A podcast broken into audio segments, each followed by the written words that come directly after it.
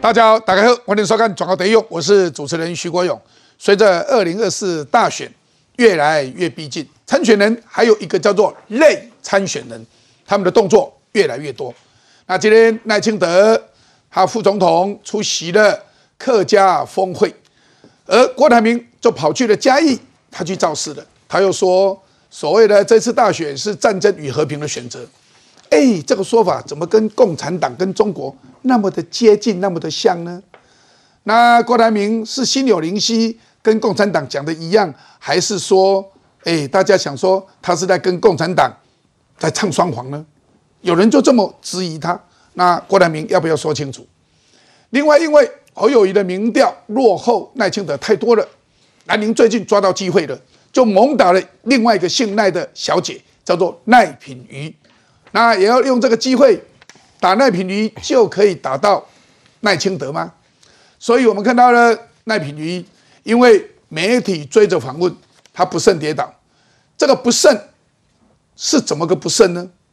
所以大家要问：如果一支麦克风抵到你的眼前，然后呢，有人站到你的耳朵旁边，请问你是个女孩子，一个男生站到你的旁边，离得那么近。麦克风堵到你的嘴巴，不给你走，非要你回答到他满意的答案不可的时候，请问你会怎么样？因为我有这个经验，我也曾经被有台一样是这一台问到，非要拿到他的答案不可。他的问题你一定要照他的，不照他的，他就一直问，问到他要答案为止。你说，如果你接受这种访问，你会不会不高兴？你只要有稍微不高兴。你就是不尊重媒体吗？媒体有这么大吗？所以他说他是假摔，请问这样子厚道吗？另外，我们看到新竹市政府昨天公布了美国专家对于棒球场检测的报告，引起各界的讨论。那高宏安是不是想要借此来移转他贪污案的焦点？这个大家也都在讨论。另外，我们看到柯文哲的选情会不会因为高宏安这个事件而受到了进步的影响呢？我们再看看。和国民党和谈的脚步会不会越来越近？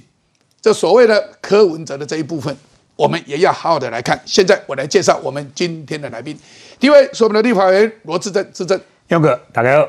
再来我们的新北市议员张嘉玲，嘉玲，勇哥好，大家好。我们的台中市议员周永红，永红，勇哥好，大家好。我们的财经专家徐庆煌，庆煌，勇哥好，大家好。我们的国民党前发言人萧敬言，敬言。勇哥好，大家晚安。我们的政治评论员张一善，一善，勇哥好，大家好。哎，我们来看一下赖清德。先从赖清德来讲起的时候，三个面向来推动客家希望运动。赖清德说，打造台湾成为客家文化中心。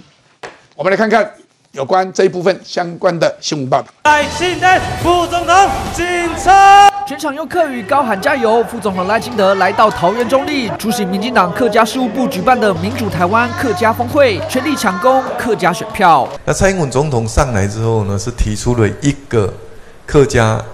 啊，文艺复复兴运动刚刚好，我担任行政院长的时候，恭逢其盛，我们修改了国家语言语言法，还有客家基本法，这是哈，然后让客家语言成为国家语言。指导客家大本营，赖清德强调，民进党政府上任以来一直照顾客家族群，更直言若有机会领导国家，绝对会继续推广客家文化。我想最近大家就会知道。再拜。二十四号才到板桥接云寺开讲，隔天就传出有妙方人士帮忙牵线，帮郭台铭找到进总地点。就是这个转角处独栋五层楼建筑，现在还是预售屋接待中心，预计可能九月底结束，郭台铭正式入主。而且摊开地理位置，距离新北市府九百多公尺，五分钟车程；离侯友谊近半更近，只有六百公尺。地点追得紧，摆明了就是要和侯友谊直球对决。主力的民意大联盟的意思就是要团结一切可以团结的力量。柯主席讲过，我听到了。他要喝果汁，啊！我在等着他打电话来，我们就很快的下礼拜，我们这三个人就可以一起见面。一边喊话要跟两位对手见面，一边却又指导侯友谊本命区郭台铭参选，看来已经箭在弦上。好，我们再来看，承诺向下扎根客家文化，抢选票。事实上，赖清德出席了客家峰会。我们要提到的是，请问客家广播电台是哪一个政党成立的？哪一个政党执政的时候成立的？包括地方跟包括中央，谁最早成立的？民进党。民进党。民进党。请问客家电视台谁最早成立的？民进党。请问客家委员会从台北市开始一直到中央，请问谁最先成立的？也是民进党。我们再看同样的，在圆明会。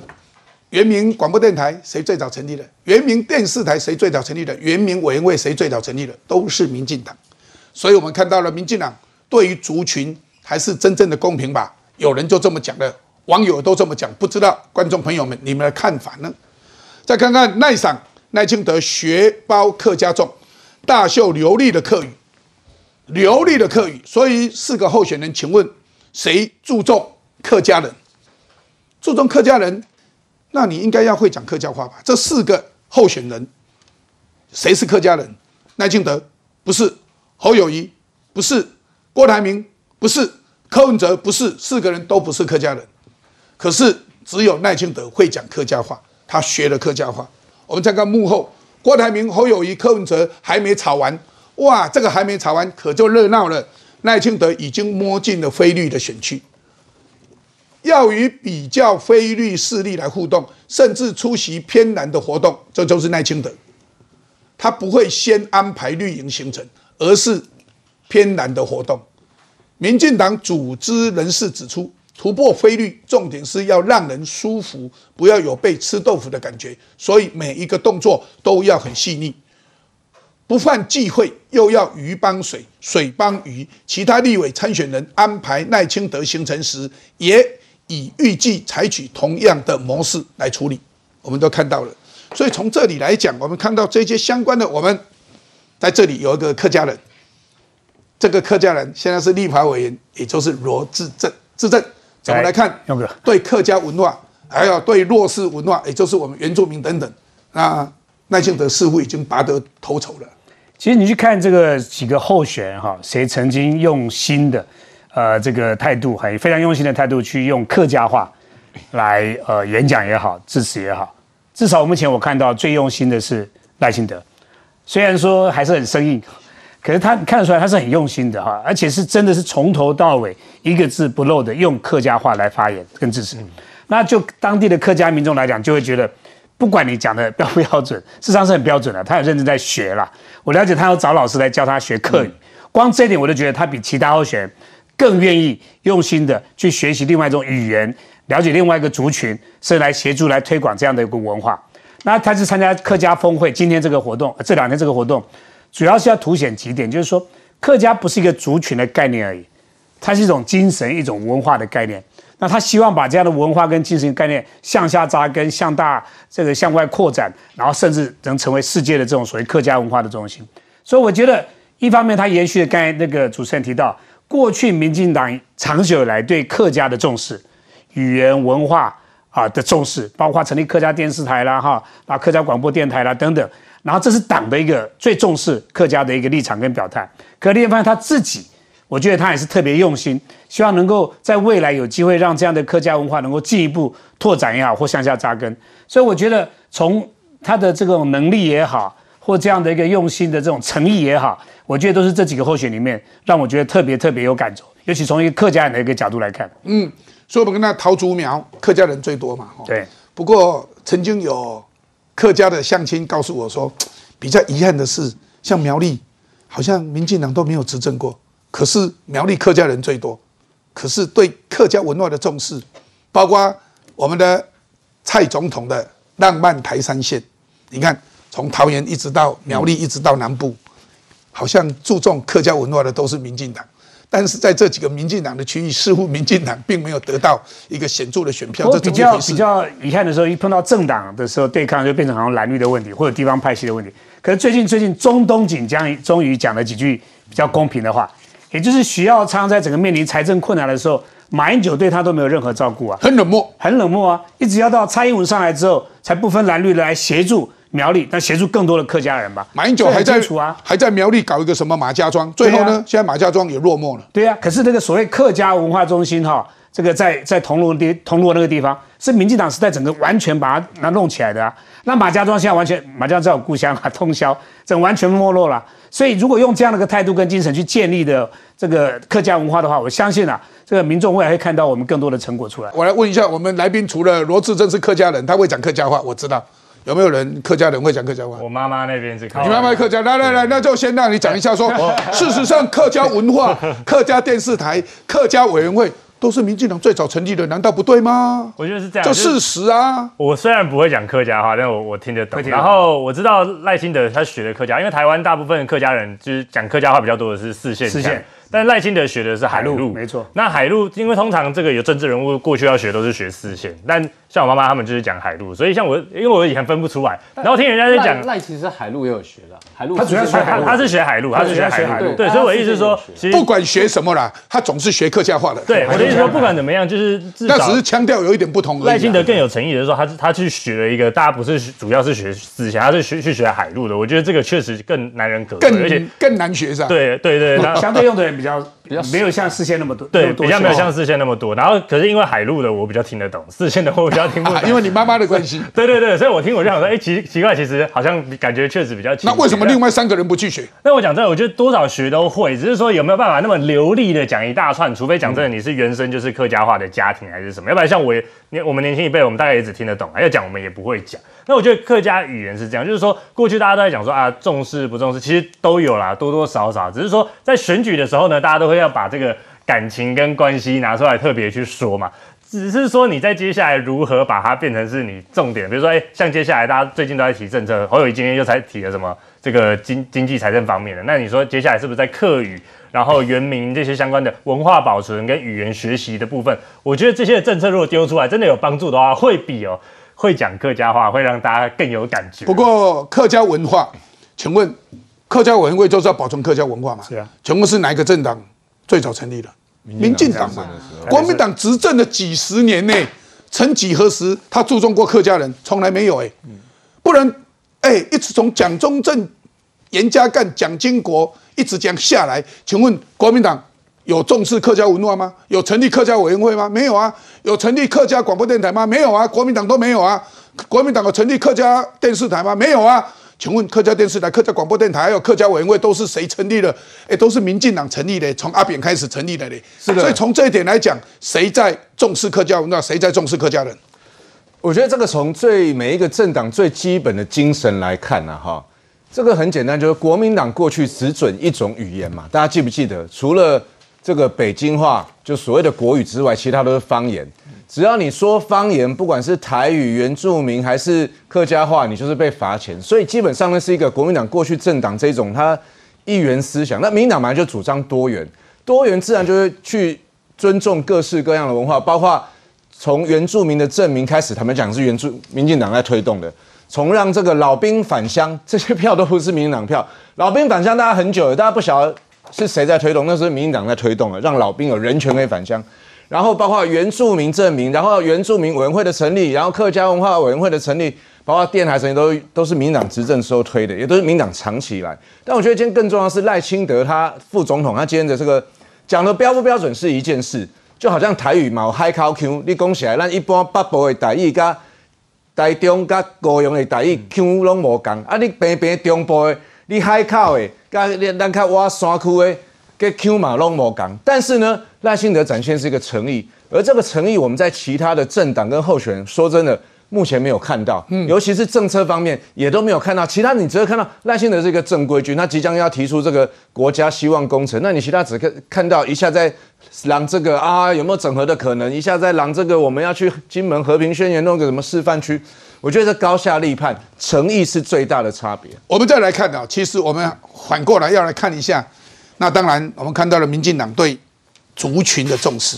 除了这个以外，我们看看那郭台铭呢？侯友谊呢？那他会不会讲客家话？有没有想要去学客家话，或者是重视客家文化？没有。除了没有以外，我们来看看那这一些人呢？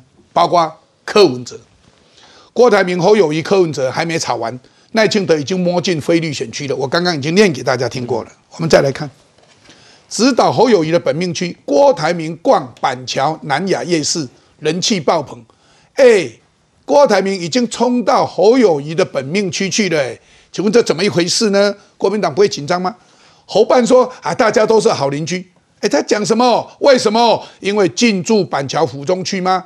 郭台铭的进办进去了府中区，距离侯办仅有六百米，有人说是八百米了，大概六百到八百，非常近啊，走路十分钟就在隔壁。所以啊，侯办说啊，那好邻居，好邻居吗？你不紧张吗？我看紧张个半死嘞。再再再看。那锅勤跑北市基层，可是却不见侯友谊。秦瑞珠等不及的说：“哎，这样会对基层啊，已经对基层啊引起骚动了。也就是说，哎，侯友谊，你都没有在台北市跑，你看不起台北市吗？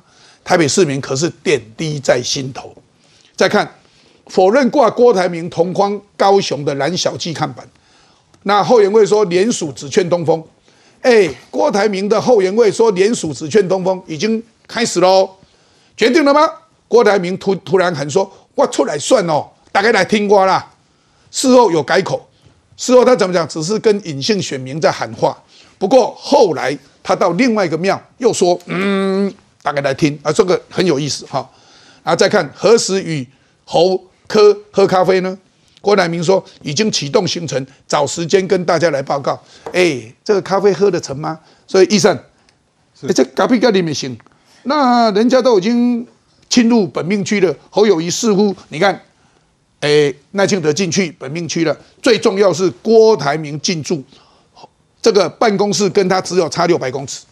怎么一回事？对我，我觉得是这样。咖啡哈是招比的咖啡哈，因为生个口哈，因为喝咖啡归喝咖啡，但是团结归团结啦。我要讲，我们选举很清楚哦，尤其大家都选过的哈，都很清楚。一一定要团结内部嘛，二才向中间靠拢嘛哈，而且是非本命区的部分。尤其我今天要特别讲 T V B S 的民调，今天 T V B S 民调赖清德已经到三十七趴，而他成长最多的，刚才讲过，就是他讲客家话的桃竹苗地区，他。已经成长到三十七八。等一下，我们会再进一步来讨论这一些。我要讲是说，因为赖清德绿营已经内部团结，而且他巩固了基本盘之后，不断的往外扩散嘛。那国民党。跟民众党还有郭台铭，他们还在混混交交，因为差被各位啊，他跟基层已经动没掉的时阵，唔在讲要来啉咖啡嘛。尤其这个关键人物叫做柯文哲啦，柯文哲的民调，你看他的民调，他只要一高，他屁股翘起来，他不会跟你谈呐。他在两个礼拜前还说他要用民众党的参选人选到底。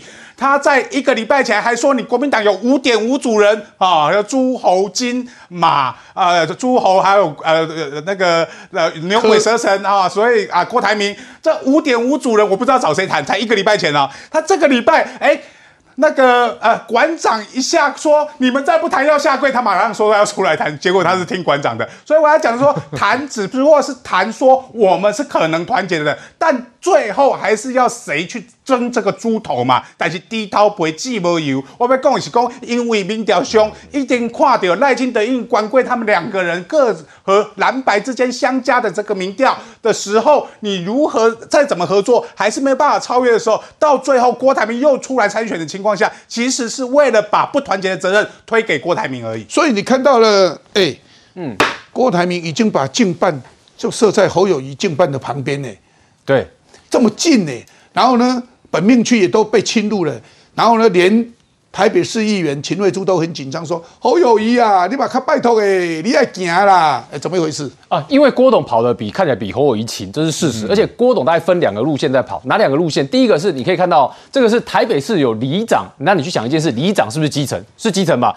台北市的国民党的里长在帮郭台铭在跑，这个严不严重？当然严重嘛。所以这也是为什么我们慧珠姐会出来讲，就说这个是一个警讯，因为台北市的国民党基层在帮郭台铭在跑。那第二个，你除了郭董呢，对。这种基层的里长呢，他去开始在琢磨甚深之外，郭董那个琢磨甚深在哪里呢？就是放在公庙的系统，所以等于对公庙的系统，然后跟里长的系统，郭董两边都在下手。所以你可以想见一件事嘛，请问郭董现在挖的一定是挖谁的墙角？他挖的当然是在挖国民党的墙角嘛。那不止这样子，你看在日前也传出来说，他挖也去挖之前民众党的大将前副秘书长陈建章。哎。这件事情呢，在媒体圈里面其实也传了一阵子，所以等于郭董现在挖的不是你白的，要不然就是你蓝的，所以对他们来讲紧不紧张？当然紧张嘛。而且你可以看到郭董哦，他讲喝咖啡这件事情，其实最明显的是，他是把不团结的这个大帽子往外推嘛，意思是我要找你们喝咖啡，但你们大家看起来意愿都有限。所以郭董之前抛出来这个这个，只是他要在媒体上面丢出来一个风向，可是实质上呢，除了我们讲说他在里长跟公庙在用力甚深之外，他几个动作都准备好了嘛。第一个，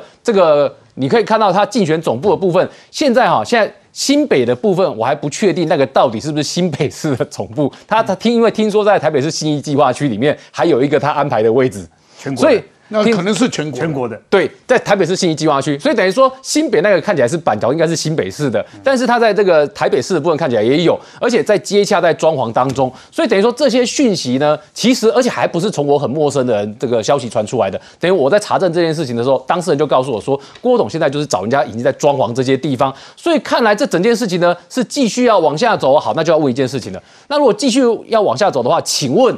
万事俱备，只欠东风。这个东风就是郭董哪一天哪个时间要宣布嘛？那既然是这样子的话，我问你，国民党知不知道这件事？知道。那民众党知不知道这件事？知道。所以现在看起来大家都有压力哦。为什么？因为等一下我们在谈民调的时候，你就会发现一个趋势哦。这个在几份民调里面，你可以慢慢发现，侯加科如果是萨卡度的情况之下呢，跟赖清德之间哦，赖清德一个人的这个差距比起来，看起来是在缩小当中。也就是他们两个加起来，事实上。这个侯友谊加柯文哲两个民调是没办法直接相加啦，因为你加起来你组起来之后，对了，一加一不等于二了。因为有些支持者我可能比较我欣赏柯文哲，但我不见得欣赏侯友谊啊。但是你就算把他们两个相加，现在看起来跟赖清德这个相较之下，那个差距之间已经越缩越小，甚至看到有的民调是什么呢？是赖清德一个人可能就跟侯友谊加柯文哲民调相当。那这个趋势其实开始已经出来了。嗯，我们看到了这一些趋势，也看到了这一部分，所以嘉玲。所以，其实从客家的这一些的票，客家文化的重视，然后再从现在侯友的本命区，哎，都已经进去了。谁进去了？赖清德进去了。谁进去了？柯文哲进去了。谁进去了？这个阿炳安也进去了，郭台铭也进去了。那现在怎么来看？尤其郭台铭的动作，郭民定、郭民动刚北京丢。是啊，我们看到这个郭台铭他去逛这个那夜市的时候，哇，这个可以说是像明星般的光环哦，大家都跟他签名啦、握手啦、拍照啦哈。你想想看，如果是侯友谊去，大概大家也没什么感觉呢哈，因为像明星一样哦。所以郭台铭其实用个他约他故意选择在侯友谊办公室距离六百公尺到八百公尺的地方，就是要跟你叫板啊，赶紧跟我朗来啊啦，你要不要再跟我谈呢？不要说哈，这个侯友谊都都说，哎，我三顾茅庐啊，见不到你啊。其实现在最紧张是郭台铭，他一个一个布点，他现在跑着啊，主流民意大联盟的一个场次，每个场次每个县市都去哦。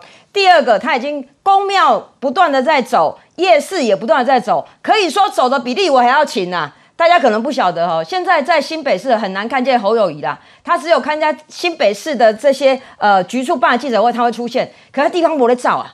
前几天呐，朱立伦是来顾中和啊，很奇怪哦。这个立委要选举，总统要选举，应该总统候选人要跟立委要合体才对，对不对？结果呢，是因为侯友谊根本顾不了新北，他人都还在其他县市还在摸啊。新北的立委这些小鸡啊，没有人顾啊，所以只派了朱立伦来。朱立伦来跟张志伦啊，张庆忠的儿子要在综合选立委跟他合体啊，带着他拍拍照。我想奇怪，现在是朱立伦要选举，还是侯友谊要选举啊？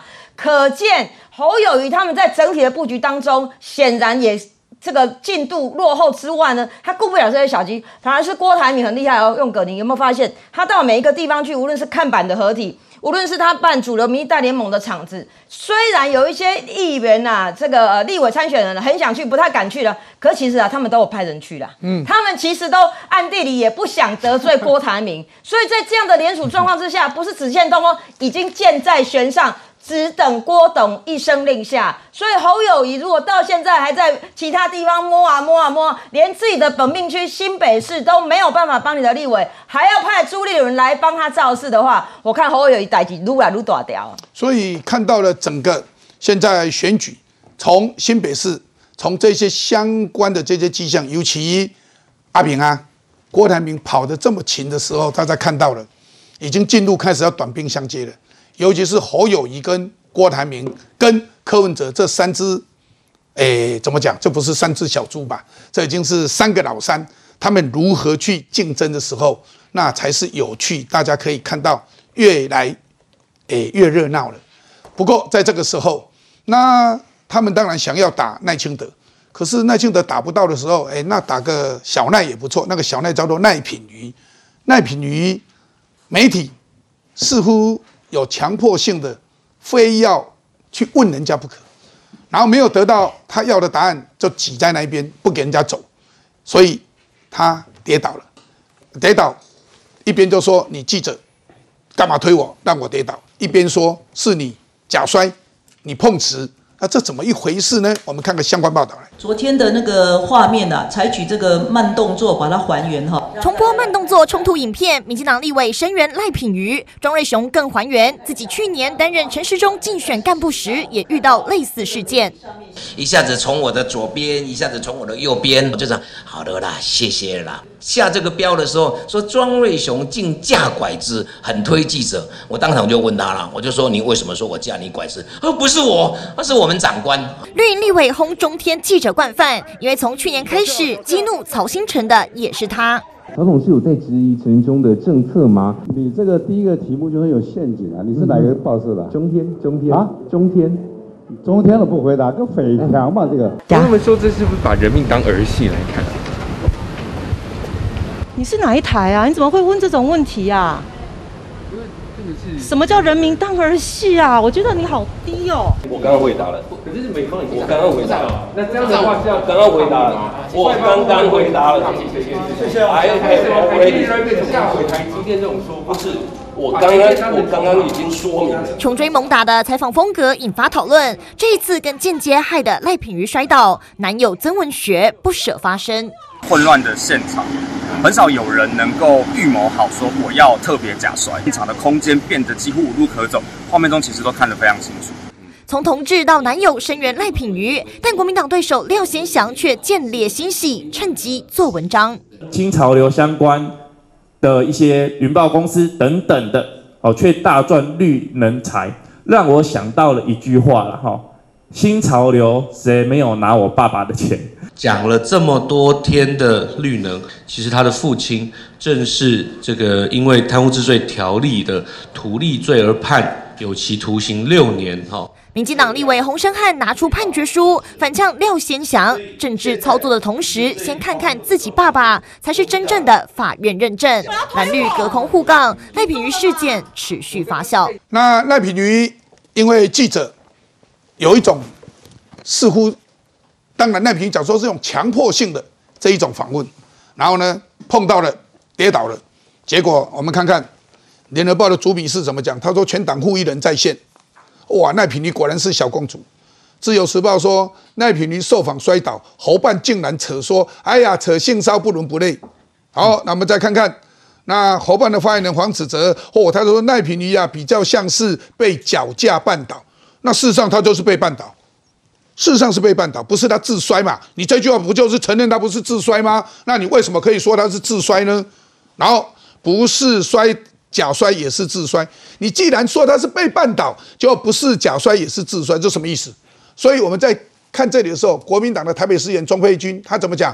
他说赖品妤啊，你这个假摔仔啊，众目睽睽啊之下在上演碰瓷假摔。结果律师林志群他在留言就讲什么？钟佩君啊。你受委屈，你被那一只啊朱学恒这个性骚的时候，你受委屈的时候，没有人说你是假哭诶，你在哭的时候，大家都没说你是假哭诶。那徐小青说：“哎呀，A K A 嫁祸小公主啦，好像是这样子啦。”好，然后接下来蒋万说：“哎呀，社会自有公平啦。”接下来馆长拍片模仿赖品妤跌倒，网友就斥说：“你跟国中男生一样。”好，好，我们再来看。赖品妤被质疑假摔，民进党党团声援说，请提出事实根据。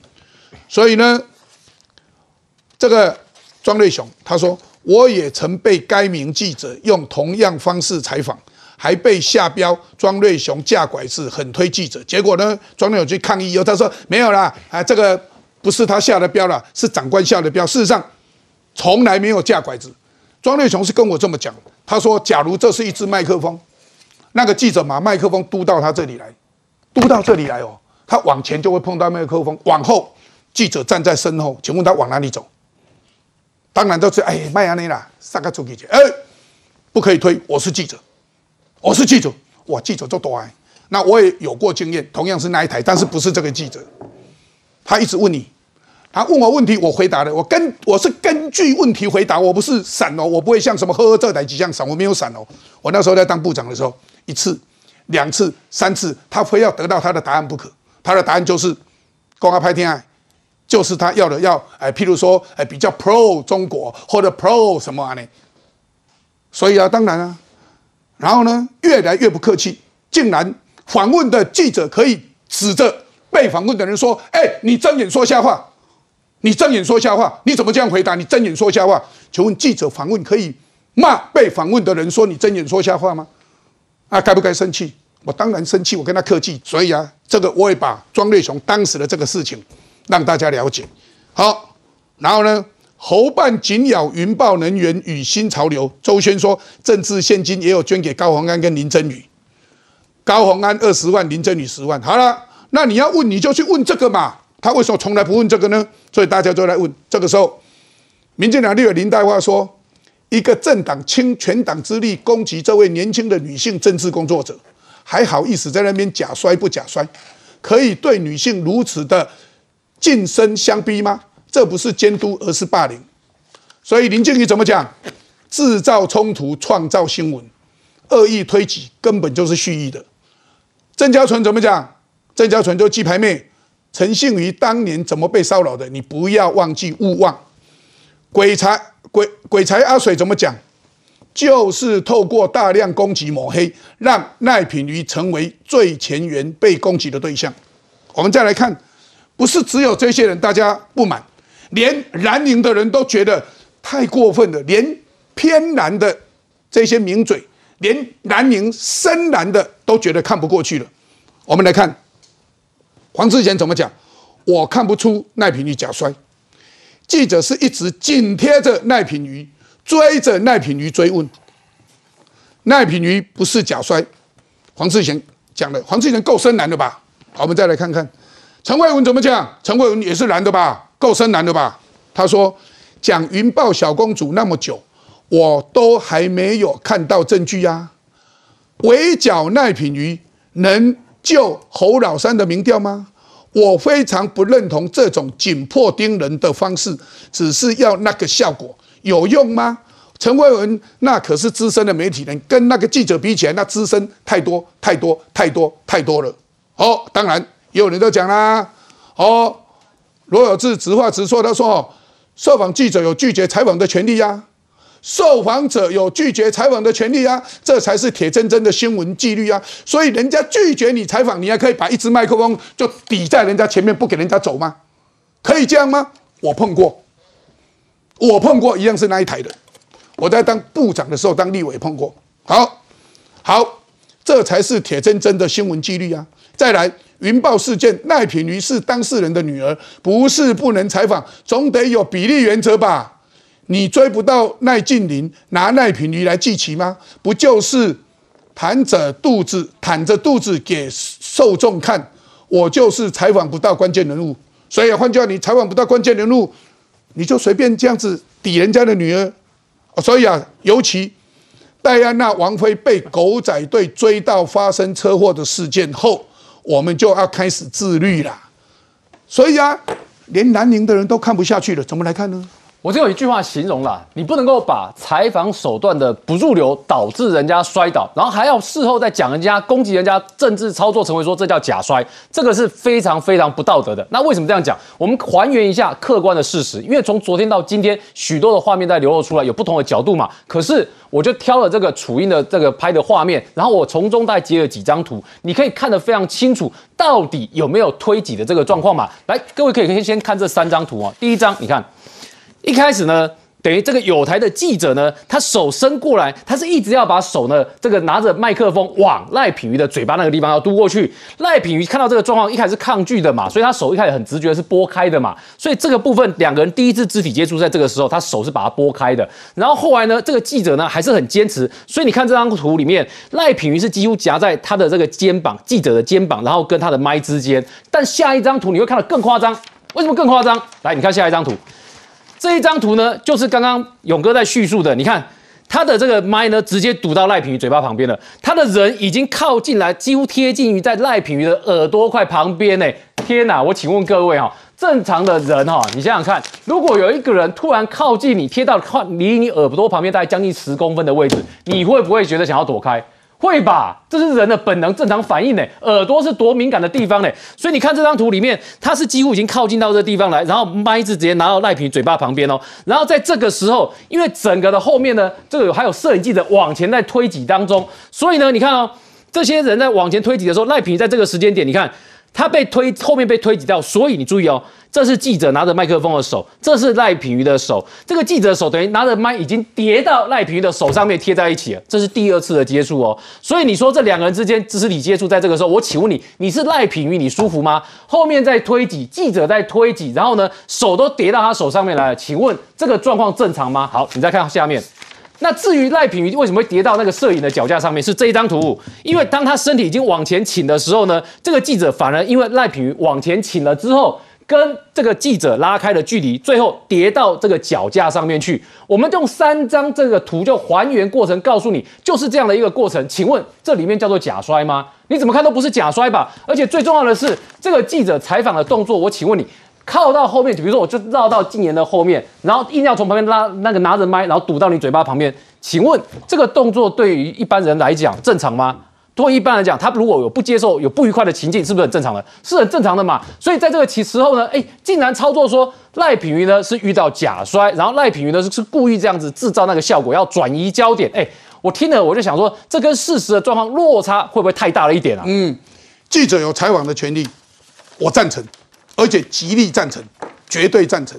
不过我要告诉大家，受访者也有不接受采访的权利。所以当记者要采访你，人家如果表达说对不起，我今天不接受采访，请记者朋友们也就不要强迫人家一定要受访嘛，也就不必了嘛。你可以保持距离去拍他的动作什么，那个都没有话讲，因为那是公开的动作，公开的场合你可以拍。不过人家不接受采访不讲话，你不能强迫人家讲话嘛，这是一个原则嘛。还有。你不能总把这一颗这一只，假如是麦克风的话，这一只假如是麦克风的话，把麦克风嘟到人家的这里来，嘟到人家这里来，后面没有办法退，前面你手就嘟到那，只要往前一走，就去撞到麦克风，一撞到麦克风，人家当然不舒服，要把它拨开，因为我要往前走。哎，你你怎么可以拨开我的麦克风？哎，你怎么样？我碰到这种记者好几次，都是那一台的，不客气的讲，这样子对吗？难道没有拒绝采访的权利吗？易善，对这件事情哈，其实昨天最高兴的就是馆长，因为你看啊，他高兴到了在地上打滚打五圈哈，还模仿所谓的假摔。为什么我说他最高兴呢？哎，高兴到那一间他反红梅哎，他不是反红梅啊，不就是那一间吗？结果他高兴到反红梅这件事情他都忘记了，而站在红梅那边去侮辱赖品瑜。为什么他侮辱赖品瑜呢？因为很简单，因为他在公报私仇这件事情最早就是因为。馆长为了帮柯文哲挺这个所谓的物化空空服员这件事情，讲了赖品妤 cosplay，把赖品妤的照片拿出来公审赖品妤的情况下，被动漫界的人说：“哎，馆长你怎么可以侮辱我们动漫界？”所以他的馆粉们很多都流失了，所以他对赖品妤恨之入骨，所以不断的去鞭打他，把鞭打他不够，还把赖静玲拿出来，赖静玲打什么？打光电案，结果蓝白阵营为了他的流量，全部涌进去打光电案。就光电查了一个礼拜，查出什么了？什么都没查出来，只讲了政治现金。如果说政治现金有罪的话，请看看国民党蓝能，你不能，你们政治人物收了多少光电业者的政治现金？第一名的，我直接讲，不是第一名，不是说他收最多，而是就是你们的总统候选人侯友谊也收了光电业者三十万的政治现金。在去年选举的时候，你怎么不讲你侯友谊也收了光电业者的政治现金？就不止侯友谊哦，包括所有的县市长参选人，包括他打的最凶的王宏威，你也收了光电业者的钱。你们怎么不一一检视你们收了这些政治现金？结果你们嘴巴说不要。现金很诚实，大家都蛮挺太阳能的嘛，大家都收一堆嘛，所以你们有什么本事嘴太阳能？其实就是为了馆长的所谓的流量嘛，所谓的啊、这个这个网红政治学，因为馆长不断去打赖品公报私仇的情况下，他有流量，所以所有蓝营的政治人物就跟进去，所以大家看网络上就开始出现一个笑话，叫做二零二三年的政治怪谈。这个网红政治学是谁带动的？就是柯文哲带动的。他本身为了创造流量，不做组织，不做服务，他只为了他的网络流量而生存，所以他谈歧视。柯文哲谈歧视才是一个怪事，因为他最不歧视、最歧视的人。你看这相关人等都是柯文哲相关的人物，包含管呃黄国昌，他谈守法，他自己都不守法，结果他要谈守法，还要被管呃柯文哲当成是法务部长的候选人，包含这个 Me Too 这个呃朱学恒他谈谈性骚，包含呃高虹安他谈贪污，包含徐小新谈假摔，他也在谈假摔啊。结果去年他杀神见神啊见神杀神见佛杀佛的时候，费鸿泰的时候，他自己都假摔一次啊，假摔的到到最后都假。你可以说好，我们可以不说你假，但是你不要嘴人家假嘛。最后就是这个馆长他自己自己都在脸书上说他是二重道。输二重输红道的猴子，他以前就是混黑道出来的嘛。结果你今天在嘴人家黑道，再反黑金，这不是最好笑的笑话吗？所以这些网红政治学，他们只为了流量而不问是非，导致今天论坛上的种种乱象的发生。我要让大家看罗有志怎么讲。罗有志说：“我以资深记者的身份来评论这件事情，记者的错比较大。我要先问的是。”谁跟你说追问记者有权利呢？谁跟你讲的？因为受访者有拒绝采访的权利啦，这才是铁铮铮的新闻纪律呀。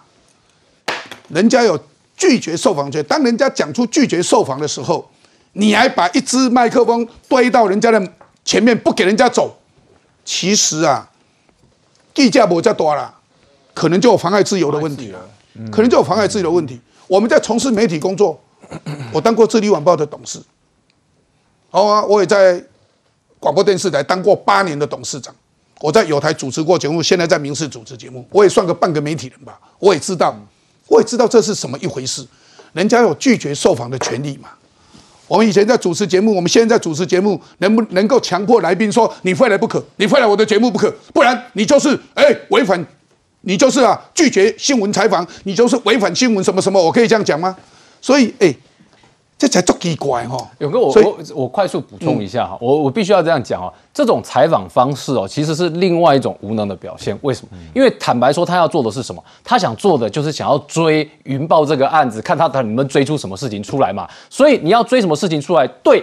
对媒体来讲，对记者来讲，去报道 OK，去揭弊也 OK。但是问题在于说，你现在这个东西在干嘛？你在做电视效果，你在做的是电视新闻的效果。也就是说，你叫你去揭弊，叫你去挖那些弊案里面到底有没有弊端可以挖得出来的，你挖不出来，因为你挖不出来，所以你透过羞辱当事人的方式，想要制造效果出来，然后让这个特定的观众看了之后呢，他会有情绪、有反应。但问题是在于哪里呢？问题在于这件事情的揭弊也好，事实也好，该报道东西也好。问题是你挖不出来嘛？因为没有没有嘛，挖不出来就是没有嘛，所以只能做效果嘛。所以静言，哎，记者那么大，要采访你非接受采访不可吗？那那以后我可以讲啊啊某某人你要来接受我访问，你非接受访问不可，可以这样吗？我觉得这分三个层面啊，第一个是就是媒体的新闻专业，第二个就是政治人物的风度，第三个就是这个幕僚助理的责任。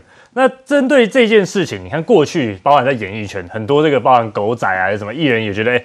这个不堪其扰嘛，这个确实是媒体的新闻专业，你你你有采访的权利没错，但是互相尊重这个是很重很重要的一件事情。那到底昨天赖品妤他是这个自己去撞倒，还是说假摔什么？我觉得影片已经呈现出来，这个很清楚。那你要说，哎，他是不是故意去摔倒？我相信他应该不会那么无聊啊。但确实不是这个记者去推他。第一时间赖平宇脸书发文的时候，他是指控说是那个记者推他。后来过了七分钟之后，他改文了嘛？那后来他去讲到说，哎，这个会不会什么跟什么呃这个什么跟跟骚还是什么有相关？我觉得也可不必说直接把它导向说好像哎搞上什么类似跟骚这个方这个风向哦。那这个就是大家在看到这个政治人物的风度，就是像这个资深媒体人谢耀洲，他有在脸书上举例，他说他二十年前采访蔡英文的时候，他说他那个时候。麦牌哦，不小心 K 到这个好像蔡英文的这个眼镜，然后结果这个蔡蔡英文那个时候就是哎一开始本来是不受访，然后后来就是愣了一眼之后，他下一秒他就是转笑脸，然后就停下来接受他的访问。所以其实媒体在采访讲这个过程中哦，我们就举一个例，像二零一九那个时候韩国瑜选的时候，那个时候多恐怖啊！那个时候媒体所有都要围着韩国瑜追，然后有我有一次跟过一次，我真的被挤到快不行了。那讲真的，旁边的幕僚，这就我讲第三点，幕僚的责任就很重要。其实昨天这个场合，就我所了解，本来赖品妤是没有要受访的，后来是沟通之后，赖品妤才决定说 OK，那他愿意受访。那问了现场问了两可能两三个问题之后，他觉得说我已经回答完毕了，我要离开了。那你在离开的时候，其实如果我自己是幕僚的话，我应该讲，哎，那我们今天访问就到这边结束哈，那谢谢大家。但现场的幕僚跟他的助理并没有做这件事情，所以这个记者就追上去，才产生说后面这个动作。所以我觉得整件事情，第一，媒体的这个新闻专业，我觉得值得讨论，这是一个。那另外是。赖品妤他在现场，他那个当下的反应跟风度，确实后来看起来他反应稍微有些比较大，大家会觉得说，哎，有有没有需要反应这么大？当然，我觉得他可能或许有情绪。第三个就是幕僚跟助理的责任。你会不会有这种反应？其实今天就算我是男性，我我被这样问，我也会不舒服。都有他的自己的空间，这么样的靠近，尤其她是一个女性的立委，她难道连这一点基本的尊严都没有吗？她这样子挤啊，我跟你讲，我跟你讲，对我们来讲，女生在。男士在我们比较近的距离，我们都会有一些警戒心，所以在这样推挤的过程当中，他确实是因为刚刚那几张照片呈现前后夹攻，你说他有没有故意推倒他？我没有在现场，我不能说，但是确实这样的推挤导致他受伤了。我觉得国民党的发言人黄子哲还有馆长这些人，我觉得不可以这样子，为什么呢？人有恻隐之心，任何一个政治人物，任何一个人只要跌倒，你都会想要把他扶起来，对，都会想要说，哎，你有没有怎么样？结果不是，是事后在那边检讨被害人，检讨那个摔倒的人，甚至指责说他是假摔，有这种文化吗？我不相信台湾的人性有那么样的沉沦呢。你至少关心一下，他说你有没有受伤，他会有这样的反应，我觉得是很自然。但品云他可能会觉得说，他可能。呃，有一点过激，但是我必须这样讲：如果今天我们都采访被被采访过，当过幕僚，如果那个摄影机砸到他的头呢？如果他手上的咖啡是热的呢？砸到头哈，我有经验。那个多严重，你知道吗？我曾经被摄影机砸到头，哐一声。你知道摄影机哈，以以现在比较小，以前摄影机很大，你知道吗？又重，那个重力加速度，因为记者在那边跑嘛，哦，哐，嚯！你有这种踢不？还故意会。不撞到这里，撞到这里有真的有时候撞到会皮开肉绽，但是他撞到了以后，哎，还好肿起来而已啦。然后那个记者当然啊，拍谁了？微完新的，我那时候立法人啊，新的新的黄马进啊，啊拜拜托你卡住也做挺哎，哦啊，我也不讲哪一台了哈，很很很有意思哈。不过他他是很客气的，一直一直跟我道歉，好啊，所以我在讲的意思就是说，其实记者非常辛苦，哎，这几台摄影机以前旧的啊，旧式的这几台超当哎。十几公斤呢，连脚架十几公斤，你跟得照，你知道是啊。所以我们很体谅记者，因为我们从事媒体工作，我们体谅。但是我们要讲，我们也曾经从事政治工作，也被访问过，被追访过。那这个追访也是很累的。那我跟你讲，我已经讲完了，我已经跟你都回答完了，我已经讲清楚，我回答完了。好啊，对不起，好啊，我现在要去接受咨询。哎，不放过你，一样是那一台的。哎，三亚也有。三亚也有，所以当然我火了，我那次就不客气了，我跟他讲的很清楚。我也从事媒体工作，啊，我也当过广播电台董事长八年，我也当过报社的董事，那我也代表那个电台曾经去访问很多人，说某人安内啦，所以我要意思就是说，彼此要尊重。所以这件事情如果用这样子来检讨被害人，然后呢，就像陈慧文讲的这句话最有意思。他说：“我非常不认同这种紧迫盯人的方式，只是要那个效果。他只是要那个效果，有用吗？讲云豹小公主那么久，我都还没有看到证据啊！围剿赖品妤就能够救侯老三的民调吗？所以很明显的，国民党整体在打这个，真的是要用这个来救侯老三的民调，因为一样都是姓赖，这样子就就可以救你的民调吗？所以大家在问的是这个。不过。”我想这个事情我们要让大家了解，因为现在社会也在看，所以我们今天也要稍微讨论一下，让大家了解以后，那我们再看看是不是有一些选情对柯文哲有所不妙呢？怎么样不妙？要让大家来看。高鸿安称很不妙，不妙了。新竹棒球场报告出炉，，PDT 酸说，全都去年就知道的啊。啊，去年都知道你为什么要花那么多钱送到美国去什么鉴定呢？我们的新竹棒球场竟然连美国高中的校园操场的品质都不如，这是让我们当中比较诧异的部分。看完美国大联盟专家对新竹棒球场做的检测报告，市长高虹安用诧异形容结果，还在脸书抛出七月中场刊的照片。第一项指出内野土壤品质低于公园，但公园这两个字遭议员很打脸。有在看棒球的人都知道。Park 或者是 Field，在这个棒球的英文里面都是指球场的意思，因此希望高安市长不要再用这种似是而非的言论，用这种小伎俩来去模糊他自身涉及这个贪污案件的一个焦点。绿党议员刘崇显批高鸿安错误解读，强调报告中 park 指的是球场，并不是公园，批高鸿安刻意模糊焦点。民进党议员杨玲仪更质疑，至今过了八九个月，市府不但没有具体改善解方，还花了一百八十万劳师动众请美国专家来检测，结果根本没有大密保，而且得到的结果还跟前市府列出正在改善内容相同，简直浪费公帑。的这个招标案花了我们的这个。市府公堂一百八十万，浪费民高民脂，换来的是一样的结果，一样的建议，这样值得吗？是把我们新主人当盘纳吗？初步了解，即便是中学或公园及一般休闲娱乐用的球场，仍是依循相关规范去建制及养护。高鸿安是否用球场问题转移自己贪污遭起诉的焦点？外界自有公平。好，大家都在问，高鸿安看的直说很不妙。什么东西很不妙？日前终于收到原文的检测报告，高永安看的很不妙，他非要送去检定不可。所以呢，我们刚刚杨玲仪市议员哦，他怎么讲？这很遗憾，还是没有看到高永安市府提出具体的改善方式与时程。排水不良之问题，非今日才发现。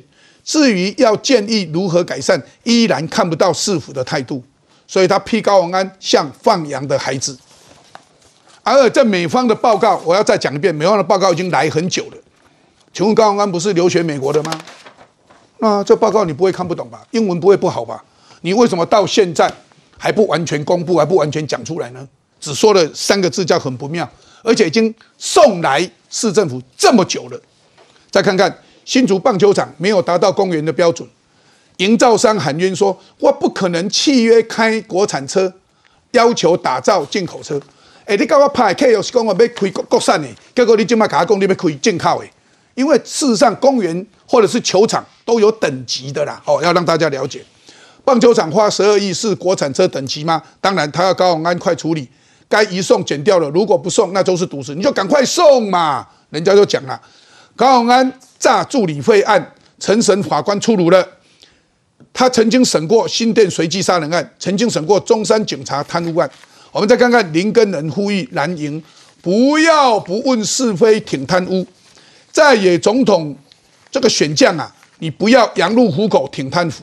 所以林根人呼吁的就是谁？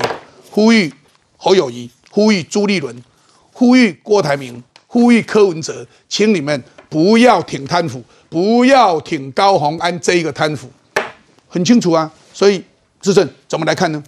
其实一开始高安就把这个案子定就是所谓弊案，他不是只是去来讨论球场合不符合标准、国际标准，他在当做弊案。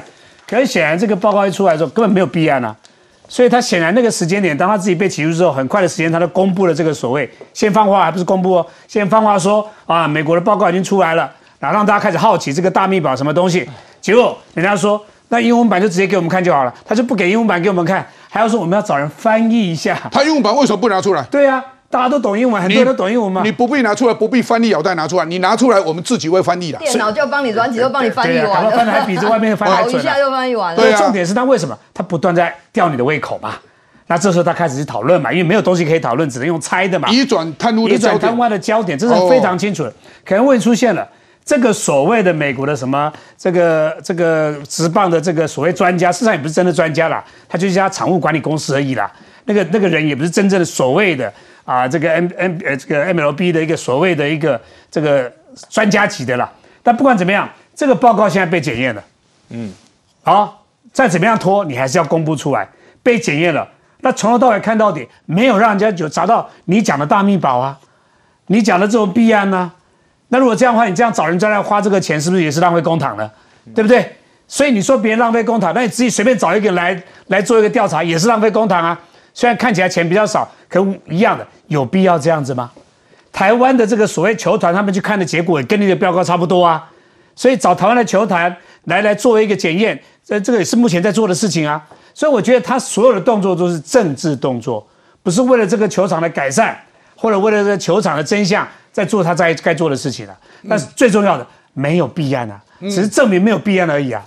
所以我跟大家讲，在诶应该是两千零几年，我现在突然间不太记得哈，就是南科减震案，南部科学园区的一个减震案，因为高铁过去以后，南部的科学园区会震动，高铁走过去会震动，这个震动对于高科技的面板啊、晶圆厂啊，只要一点点震动，会影响他们的良率，所以啊，必须要减震。那减震啊，当时有一个人就很冤枉，后来他判无罪了。他一开始啊，人家讲说哦，只要几千万就可以，你为什么要花好几亿？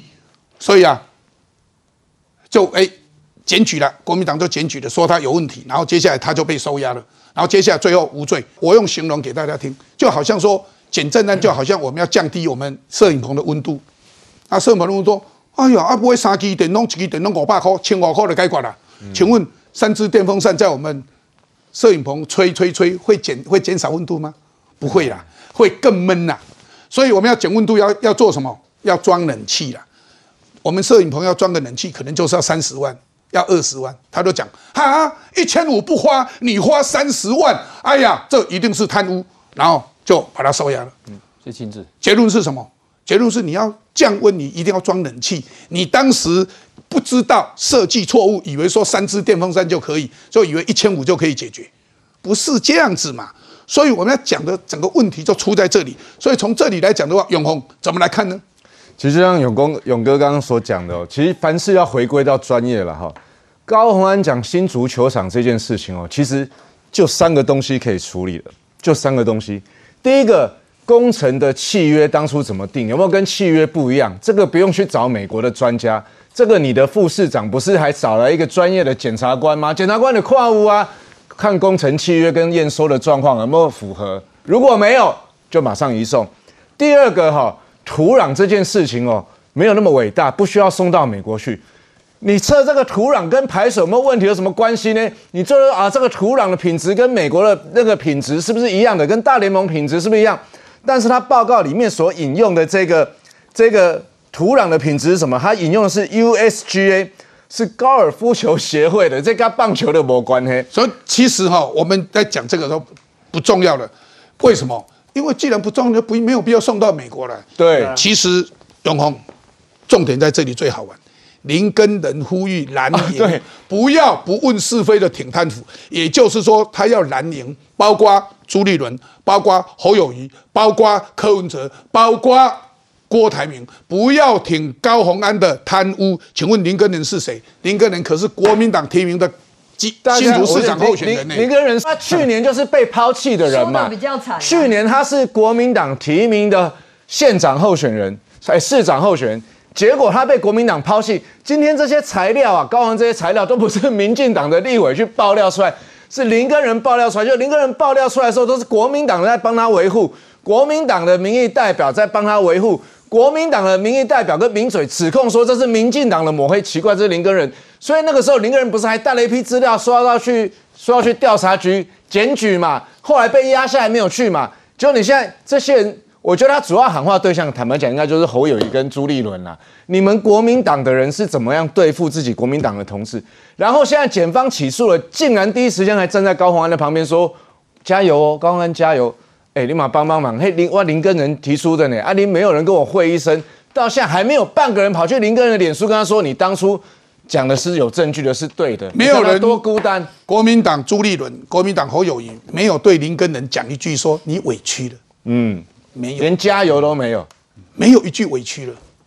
所以啊，这一部分难怪林根人说，哎，蓝宁你不要挺贪腐啦，挺谁的贪腐？挺高鸿安贪腐啦。所以从这里来讲。我们再看看，难怪民调会不好嘛？为什么民调会不好？大家来看嘛，美丽岛电子报第二十六波民调出来了嘛，三卡都的时候，哎，四十点三趴呢，这是赖清德哎，然后呢，侯友谊只有十九趴，它下降，它上升，赖清德一直在上升，这是它的趋势，它在下降，然后呢，这个柯文哲这一次又上升了，柯文哲又变老二了，他又变老三了，可怜呐，变这样子，然后如果细卡都，哎，它还是上升。他指的就是赖清德还是上升三七三十七点五，那这是侯友谊，柯文哲还是赢侯友谊赢一趴。当然，我们看到郭台铭十二趴，远遥遥的领先，甚至领先到二十趴，这领先都超过二十趴哎。再来看美丽岛电子报柯文哲全年龄的支持者，二零二三年的七月，这是八月，你看上升这么多，二十到二十九岁。好，我们看呢，这个整个都上来了。所以这是一个相当清楚的一个趋势。我们再来看这一个，那是友台最新的民调，赖清德三十七趴，柯文哲二十八趴，侯友谊二十二趴，侯友谊还是老三，还是老三啊。那这个差距都超过误差范围啊，亲王。从这最近的民调哈，不管是这个美丽岛电子报做的，或是有台做的，或是林传媒做的，你大家都可以发现有三个共同的特点。那三个共同特点是：第一个是赖清德的民调呢是成长当中；第二个赖清德民调在成长，从两个部分哦，现在连有台的民调都承认这件事情哦，就是赖清德的中间选民跟女性支持度都是在成长当中。那这件事为什么重要？因为过去在中间选民的部分，赖清德不是赢的哦，但这一次呢，在有台的民调里面看起来领。先的人也是赖清德，而且他拿到三十趴，另外两个人呢，这柯文哲大概是拿二十二趴，侯乙大也是拿二十二趴左右，所以可以看得出来，赖清德在中间选民的部分得到越来越多的肯定，另外是在女性选民部分得到肯定也变多。那第三个趋势是什么呢？是你看到赖清德在台湾各县市里面赢的县市呢？现在这几份民调里面，几乎每个县市都赢，这也是另外一个趋势。所以呢，你就会看到另外一个状况是，这个以前被当作是侯乙本命区的新北市，赖清德在新北市是赢的。过去被认为说柯文哲有优势的，在竹苗桃竹苗一带呢，赖清德现在也是赢的。所以这个也是为什么从这个趋势里面，你大家可以看到，就是说民众呢，其实现在在看我们的总统候选的时候，这是我听到普遍的一个心声啊，就好像在看一个。正常的总统候选人跟不正常的总统候选人们的两边的对照组，所以一对照，听完赖清德更多论述之后呢，做出这种判断的中间选民就更多，而且又有一个最大的佐证在证明这件事情。什么叫最大佐证在证明这件事情？就是呢，过去呢，蓝营很多选民本来一开始是期望柯文哲，可是。高红安的事情呢，让人家看见民众党在施政、在执政能力部分就是没有做好准备。为什么没有做好准备？你知道我们刚刚所谈的这个新竹棒球场的案子，这是一件多荒唐的事情呢？你可以看到高红安公布在脸书上面讲出来的这么一大篇，他就只是在告诉你一句话。昨天我一开始本来乍听之下想说他的听到美国的报告说这个新竹棒球场不如公园、不如高中、不如运动设施，结果后来我认真一看。他讲的是土壤没有达专业标准，不如国高公园、高中跟运动设施。哎，从头到尾这么多项，他都会跟你讲土壤。哎，可是你去想一件事情哦，土壤这件事情的改善，你明明市政府就还没有验收，你可以要求厂商去改善的嘛？结果呢？你看哦，这一件事情，这是今年一月六号的报道哦，这个是我们台湾自己哦，新竹这边各单位，包括媒体、球团，还有这个公务处的检测。就已经找到一百五十二项缺失了，一月六号呢。所以勇哥，你去想一件事情哦，我们自己找到缺失，跟美国找到的比我们的报告还要少非常多呢。我们的自己比较多呢。所以意思就是说，我们一月份确认这些项目了之后，叫厂商来改善，叫厂商来施作。现在验收完了，新竹棒球场就验收过了，然后旁边的摊贩跟店家就可以做生意了嘛。结果呢，花了一百八十万，多花了七八个月。最后呢，得到一份报告，竟然比我们自己的台湾这边检验出来的相关的缺失还要少。在这个情况之下，你不就是告诉大家，你没有做好执政跟施政的心理准备吗？所以难怪柯文哲跟。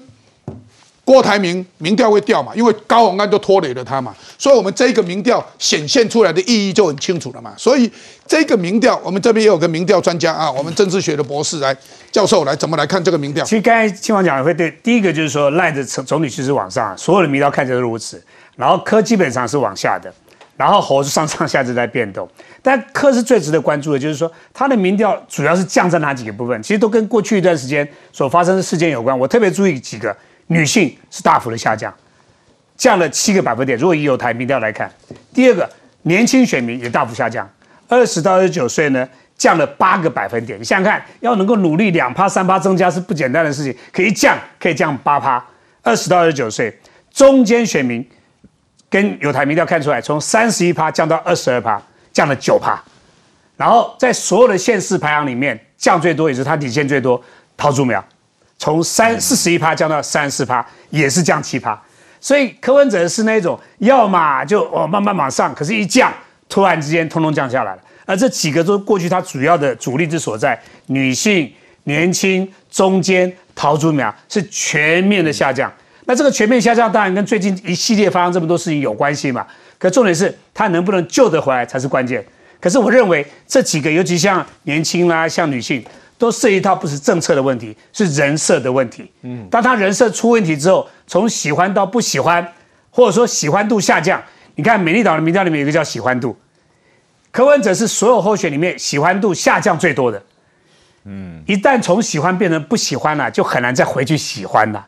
嗯，好，但是从一开始不喜欢慢慢变成喜欢是不太容易的事情，所以本来从喜欢从爱到恨啊。这样回去是很难的，所以柯文哲这下降的趋势很明显的啦。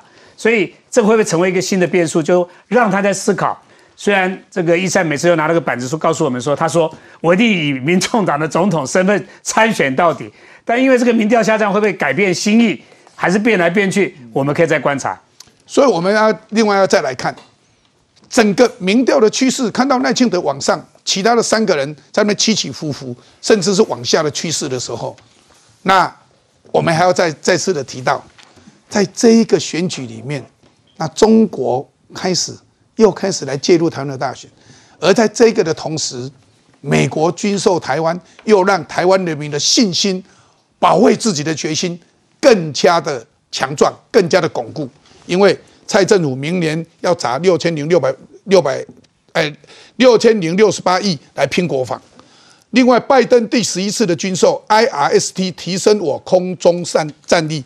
什么叫 IRST 呢 I S D 红外线可以有效的抓捕歼二十。歼二十是什么？歼二十是他们所谓的逆中战机。美国又宣布对台军售的时候，国台办说搞台独分裂活动换不来安全。结果十三架次的攻击今天传我应变区，马上就来骚扰了。中国无人机沿中线东侧飞行到台湾东侧来骚扰我们。这个时候，郭台铭又满口战争与和平，年轻人谁还吃这一套啊？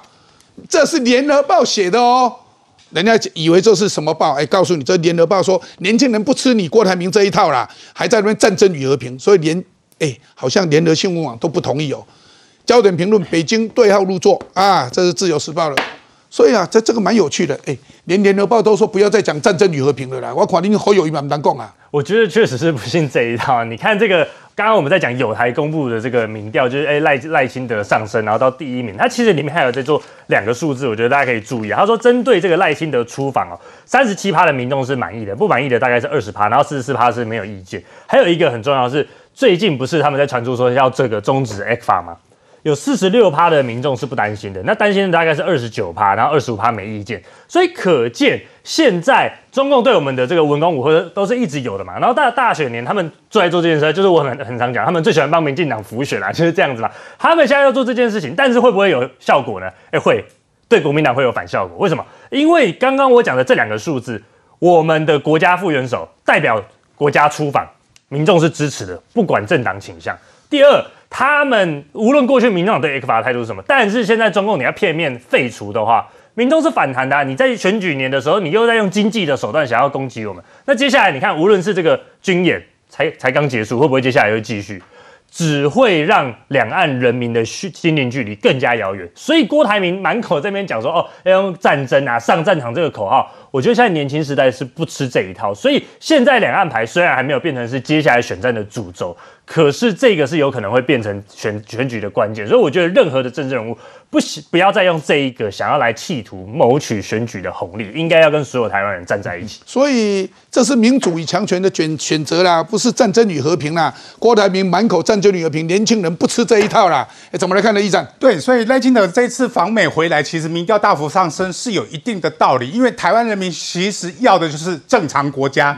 一个正常的总统。那另外三个好像不太正常哦，而且他们不承认，或或者是说根本不敢讲出台湾是一个主权独立的国家，跟中华人民共和国主权互不隶属。这三位候选人从来不曾经讲过这样的话，也就是说，他们对于台湾是不是一个主权的国家，他们根本就没有正确的表态嘛。那另外赖清德会上升的很重要原因，就是他提出了四大支柱，包含国防、外交、经济跟所谓的主权嘛。所以他昨天专访的时候还说，他要跟习近平，如果习近平来台湾的话，要请他吃虾仁饭跟全糖真奶嘛。这个年轻人都会觉得说，赖清德你在营造一个有尊严而且对等的和平对话的空间，这个是台湾人民要的，他们要的只是一个正常的国家，一个正常的总统。所以啊，永工怎么看？其实最近有一个民调哈，上礼拜就很清楚，就说这几组候选人里面谁是最有能力处理中美关系的？那赖清德当然是最高的嘛，远远赢过侯友谊，所以这是很重要，是因为过去民进党在国际关系，尤其两岸上哦，其实很少是排在前面，是小英之后才会变成这样。那我觉得这个状况是哈，如果料掉入这个和平跟战争逻辑，那就是大错特错。我简单问一下各位观众，在二次大战之前，波兰、捷克有谁去挑衅德国？没有。波兰、捷克，包括比利时，谁有认真去备战？没有，通通没有备战，没有准备。突然希特勒闪电战就过去了，所以没有备战的人是就会被侵略。然后我来讲一下这个这个新的民调哈，今天讲那个三哈都哦，我把数据讲给大家听哦。柯文诶侯友谊加上柯文哲的民调是四十一点一 percent，而赖清德四十点三。换句话说，这两个人加起来还领先赖清德不到一个百分点呢哈。所以其实我觉得国民党如果要一继续在这个所谓的一中的框架跟什么战争和平的窠臼里面走不出来哈，势必会被选民所淘汰。所以啊，嘉玲，战争与和平，年轻人不吃不吃这一套。哎，这是联合新闻网的一个报道哎。是啊，他们的现在年轻人其实我们比较希望知道说，譬如说你像像学杂费能不能减轻我们的负担，我们的未来发展能不能更好，我们的经济还有民生的状况，或是说我们的社会福利能不能得到全面的照顾。我想我们台湾人民已经知道说这是民主跟威权的选择哈，还有。台湾社会稳定的选择，就像刚刚易善讲的，三个总统好像都总统候选人好像都不太正常。其实是哦，台湾人民需要的总统是希望他能够稳健为台湾而做、为台湾而想的总统，而不是空口说白话，老是每天在那边战争不战争。拜托，都什么时代了？我们现在就是和平繁荣的世界，和平繁荣的台湾。所以自证战争与和平，年轻人已经不甩不吃这一套了啦。其实战争跟和平没有什么好选，当然当然都需要和平嘛。问题是如何嗯达到和平的说法嘛？那国民党只会说我要战争我要和平，但如何达到，从来不讲那个东西的。所以怎么样的策略是要跟国民跟共产党谈吗？也可以，但问题出现了，民众相信国民党代表台湾跟共产党谈吗？民众相信，诶，这个民众党柯文哲有能力有这个这个经验，甚至有这个从国家利益的角度可以帮台湾人谈出一个好的东西吗？还是不放心？所以重点不在和平跟战争选哪一个，这没什么好选的，当然是和平嘛。问题是如何达到和平，如何避免战争？那民进党立场很清楚啊，我们认为只有强化国防，跟民主国家站在一起，这才是正道，这才是能够真正确保永久和平，不是只有短暂的和平，而且是寄放在对岸领导人随时想干嘛可以撕撕破这个和协议的这种理这个和平，这是假和平，不是真正的和平，不是永久的和平。所以中国在用战争威胁，在用军机绕台、军舰绕台，在恐吓台湾的时候，竟然有人用战争与和平去附和中国的讲法来恐吓自己台湾人。拜托给安内喜比安这总统有酸林呐，安内总统有酸林，你能接受吗？现在年轻人谁还吃这一套啊？没有人吃这一套。我要再次强调，这是联合新闻网。所以啊，这一部分呢、真的年轻人已经看懂了什么叫战争与和平，所以他们都赞成兵役延期为一年嘛。为什么赞成？就是要备战才能避战，才能止战嘛。所以年轻人是很聪明。